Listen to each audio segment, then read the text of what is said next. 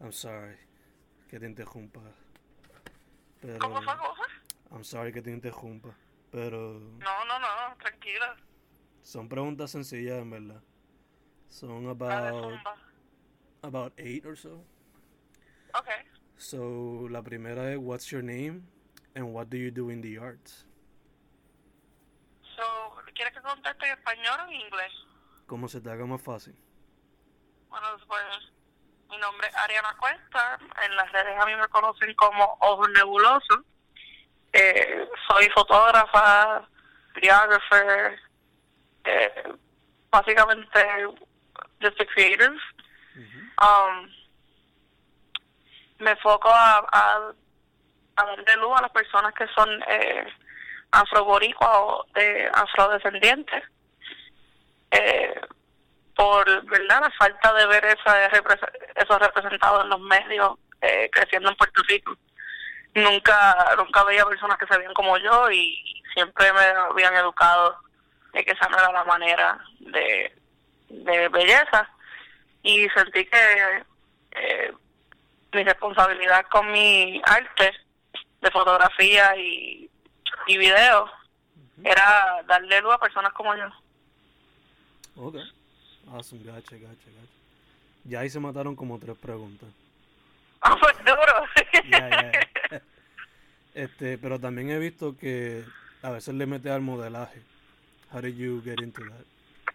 Pues en realidad es que soy, o sea, nunca pensé ser modelo ni nada así, sino que tengo panas o gente que me contactan con que, ah, me encanta tu look, me, me gustaría tirarte fotos, y pues yo digo, pues dale, zumba, pero mi modelo no es, eh, algo que en realidad tuve, que estudié o tuve en mente, pero sí puedo decir que una forma de yo, eh, ¿cómo digo esto? Like self-love Ujú.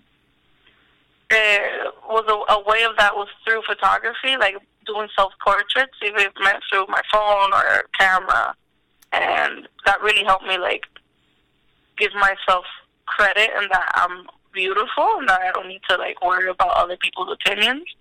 And like that's why cuando porque muchas personas cuando me contactaban, especialmente estudiando fotografía en la universidad, era, ah, me gustaría tirarte fotos, qué sé yo, pero entonces cuando iban a editar la foto, era un montón de editajes a mi piel y a como yo me veía de tamaño y todo. Eso me ponía, tú sabes, a dudar, como que, wow, ¿tú piensas que yo soy bonita o, o tú es el concepto tuyo de belleza? So, eso me afectó mucho. Eh, ¿Verdad? Otras cosas de mi vida me afectaron la forma en que yo me veía. Y usé mi propia fotografía para, para dar tú sabes, darme esa, ese cariñito que me, que me merezco. Y pues para, haciendo eso, a otra gente le gustaba mi, mi forma de modelar, I guess. Gacha. Yo creo que es más el estilo que el modelo el modelaje, pero eso es, that's actually how I got into it, I guess. For giving myself self-love. Gacha. Este. Um, próxima es, what do you think about the current state of the arts in Puerto Rico? Yo pienso que es muy, ahora mismo, ¿verdad? Teniendo mi experiencia de creciendo allí y tratando de involucrarme en la escena del arte, la escena del arte en Puerto Rico es bien clasista y un y con el clasismo viene el racismo. Eh, pienso que no hay bastante espacio para personas como yo, que son hasta de tez más oscura, eh, meterse en el art scene, si no es quedarse en el mismo espacio de nada más tener su arte visto si es que están en la universidad. Pero entonces las personas que estudian, que son artistas y no están en la universidad, ¿dónde van? ¿Entiendes? Y eh, yo estudié en Sagrado Corazón y para mí fue bien difícil porque siempre eran personas eh, blancas que tienen mucho dinero y entonces si yo hacía mis piezas de, de fotografía era porque tú dices que, to- que tú eres o esto es lo otro si todos somos afroboricuas. Entonces está esa parte donde están negándome mi identidad porque se sienten que no es necesario. Eh, entonces, eh, tuve muchos momentos en que yo trataba de meterme en la escena, me decían, ah, pero porque como que tu estilo es cool, pero no es lo que buscamos, o como que si yo no conocía a fulano y era en clic de fulano, lambiéndole el ojo, eh, a un guaynabito o algo así, entonces no era muy cool para estar en el clic de, de, la, de esa galería. Y para mí la escena del arte en Puerto Rico tiene mucho que crecer, tiene que salirse de, de limitar a las personas al, pensamiento, ¿verdad? De lo que es el pensamiento europeo de estándar de, de belleza. Cuando hablan de feminismo no incluyen a las mujeres de tez negra ni, a mujeres, ni las mujeres transgender tampoco. Entonces, es bien cerrado, él se ha quedado en el mismo círculo en la escena del arte. Fui una vez a, a una exhibición en Guaynabo que era sobre la mujer negra. Todos los artistas que hicieron una pieza de la mujer negra eran blancos. Todos los, artistas eran blancos, excepto uno que era un pana de un amigo mío. Y toda la forma en que, el, todo el punto de vista de cada artista blanco haciendo una pieza de una mujer negra era o tenía los senos por fuera, o tenía un afro bien grande, o era una esclava limpiando y, y eso era el arte.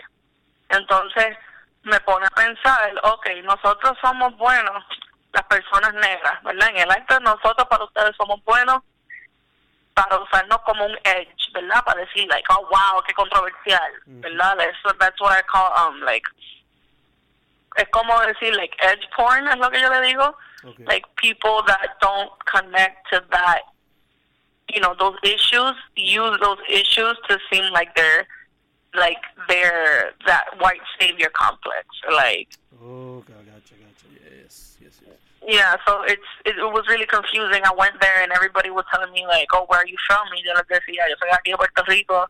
Y ellos, de verdad, ah, es que tú no te pareces de Puerto Rico. O sea, estoy en una exhibición que es sobre ser la mujer negra y la negritud. Y tú me estás diciendo a mí que tú no paso de Puerto Rico. Entonces, el, arte en Puerto Rico tiene mucho que crecer, tiene tiene que primero, y, eh, ¿verdad? Las mismas oportunidades que estos niños, esta gente que vienen de dinero tienen. Se le tiene que dar a la gente que, que no la tienen. Se le tiene que dar luz a la... Yo pienso que primero que todo hay que darle luz a personas de color. Definitivamente las personas negras en el arte no son apreciadas, al menos que, que quieren ver un baile de bomba en la Sunset. Exacto. O al menos que le, traiga, a Chavo como un... Exacto, exacto. Este, no nos podemos ir muy lejos, como que, mira, en la misma...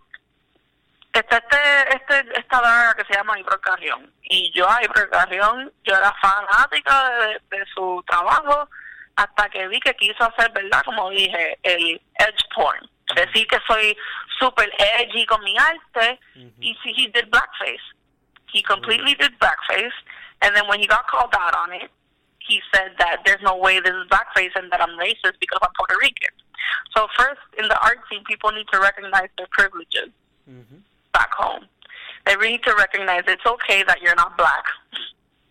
It's especially in the society we live in, you have every privilege that I can't have. Mm-hmm. Like, it's okay not to be black, but give if you're gonna talk about black art, if you're gonna talk about transgender people, give that space to people that actually go through those issues and to and have to talk about that on a daily basis. And when they include blackness into the arts, it can't just be people that look like me because I'm light skinned. Mm-hmm. And I know I know damn well there's so many good darker skinned artists that are not um let into these art scenes because they're too black. They won't say it, but that's what they're thinking. Mm-hmm. And yeah, that's why I never felt I never felt like the art scene back home was very accept accepted what I did. It's not till now that I have people back home telling me, "Well, you're so great," or like telling me like, "Oh, I love your art." It's like, yeah, but when I was doing it, back home, you didn't fuck with it. Gotcha, gotcha. I had professors. I had professors telling me like, why are you taking pictures of only black people? Are professors that que, que son fotoperiodistas, que son este que trabajan para, para las campañas de medalla y todo esto, ¿te entiendes? Eh, el, la escena de arte no es nada más la gente de nuestra edad, son los mayores también. Los mayores son tienen que entender que que no pueden quedarse en el mismo circle jerk de la misma gente, de que, wow, wow, tu trabajo está cabrón, en el mismo circulito. Porque entonces nunca va a crecer el arte de Puerto Rico, and I'm tired of just seeing, like, perdóname, Santurce ley, I don't fuck with Santurce ley, porque tú te estás metiendo en el barrio de, de gente en escasez, estás haciendo un cojón de dinero, y estás haciendo esto, y lo otro, pero tú le estás dando lugar a, los dominicanos que llevan años ahí teniendo su arte o teniendo su, su sitios de comida. No, le dan like a estos gentrifying as fucking food places mm-hmm. and like artists, sometimes not even artists that lived in PR, you know? And I don't fuck with it. I really don't. And boy, I could go all night talking about the art scene back home. like you, you, you, you, hit a, a sore subject for me because like I felt excluded all my, all my like since 2014 that I've been working in the art scene. I've felt excluded would you say that's why you are using the internet as a way? If it wasn't for the for social media, I wouldn't be where I am right now, honestly. Because I had so many people back home that didn't support me. If it wasn't for people from from the states or other parts of the world supporting me in social media, and like they saw what I had, like they saw my talent before I even saw it, you know, mm. and it, that's why like it's important to acknowledge your identity and like your your like your race because if you don't you're gonna you you would get sucked up into that whole thing of like how PR is like people have this concept that it's all one race and it's very like as an artist that's super super like eso causa como que un emotional ajá, como que te debilita bien cabrón, como que tú no tienes espacio para pa pensar, wow, yo puedo lograr esto. Es siempre a quién tú conoces o qué equipo tú tienes. Mientras tanto, hay personas en las redes que me dicen como que, wow, tú podrías hacer esto, o wow, o me dicen, mira, gracias por esa pieza porque me sentí que me estabas identificando algo que nunca he visto y que yo y que yo soy parte de. Si no fuera, sinceramente, yo no sé qué yo haría si no fuera porque yo me atrevía, porque conté que yo tenía a toda esa gente diciéndome, it's not good enough, yo decía, you know what, I'm to post it on Instagram and see how it goes.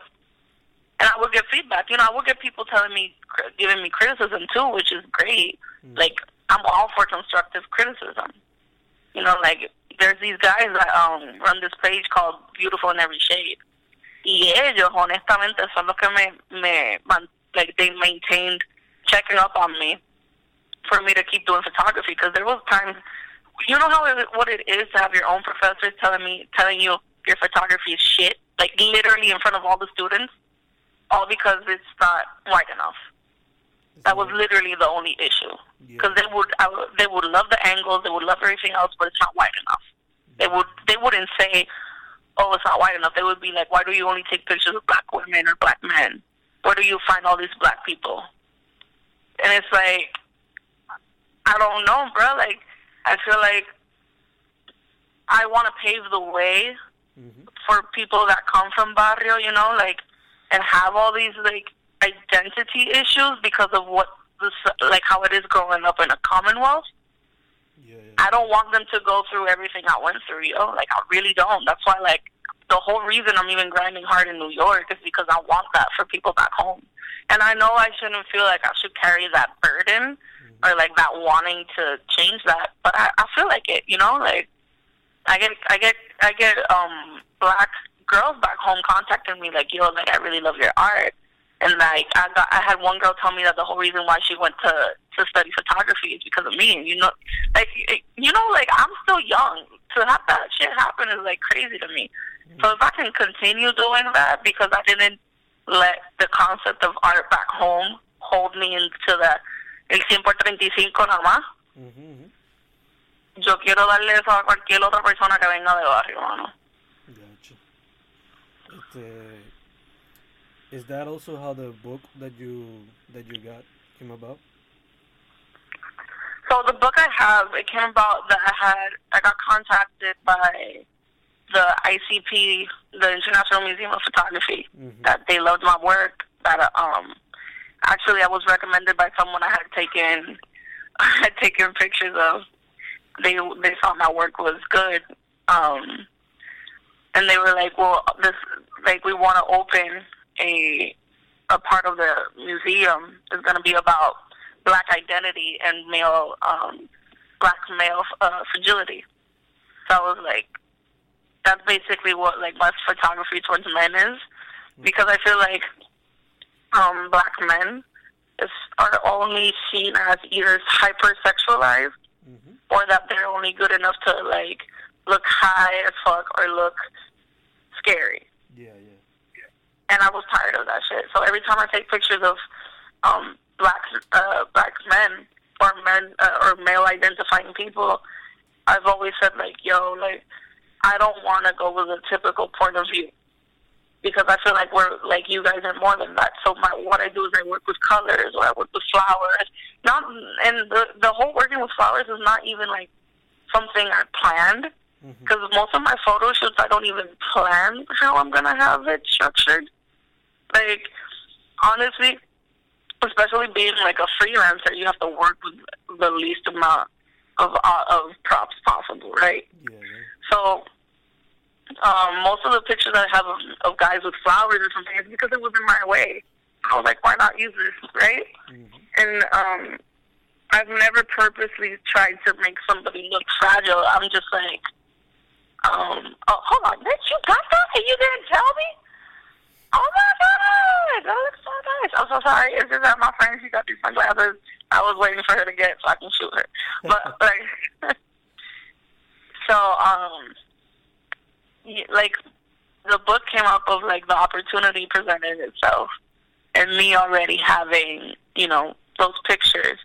But I felt like when I was doing that book, I felt like I was missing something. Um, and turns out like one of my friends back home had to move to New York, Mm-hmm. uh, which I'm doing an article about it. He had to move to New York because he lost everything. He lost everything back home in PR Mm-hmm. and like he's in the drag scene. And I was, and it was literally like the day after I got contacted to do the to hand in my book. I had like a week to hand in the book, Mm-hmm. a week and a half to hand in the book. I was like, listen, I need to take pictures of you and talk about your story. And he's part of the he's part of the book, and it's like crazy how the universe just makes everything Connect. like you know come together. yeah. Um, but my book is mostly just the perspective of the male, black male, um, masculinity through the eyes of an Afro Latina. So, like, you, in my book, you'll see um, people that are bi, you'll see people that are non-binary, that are that are you know they they identify as non-binary, um, but they uh, the way they dress is what people would consider um, male identifying.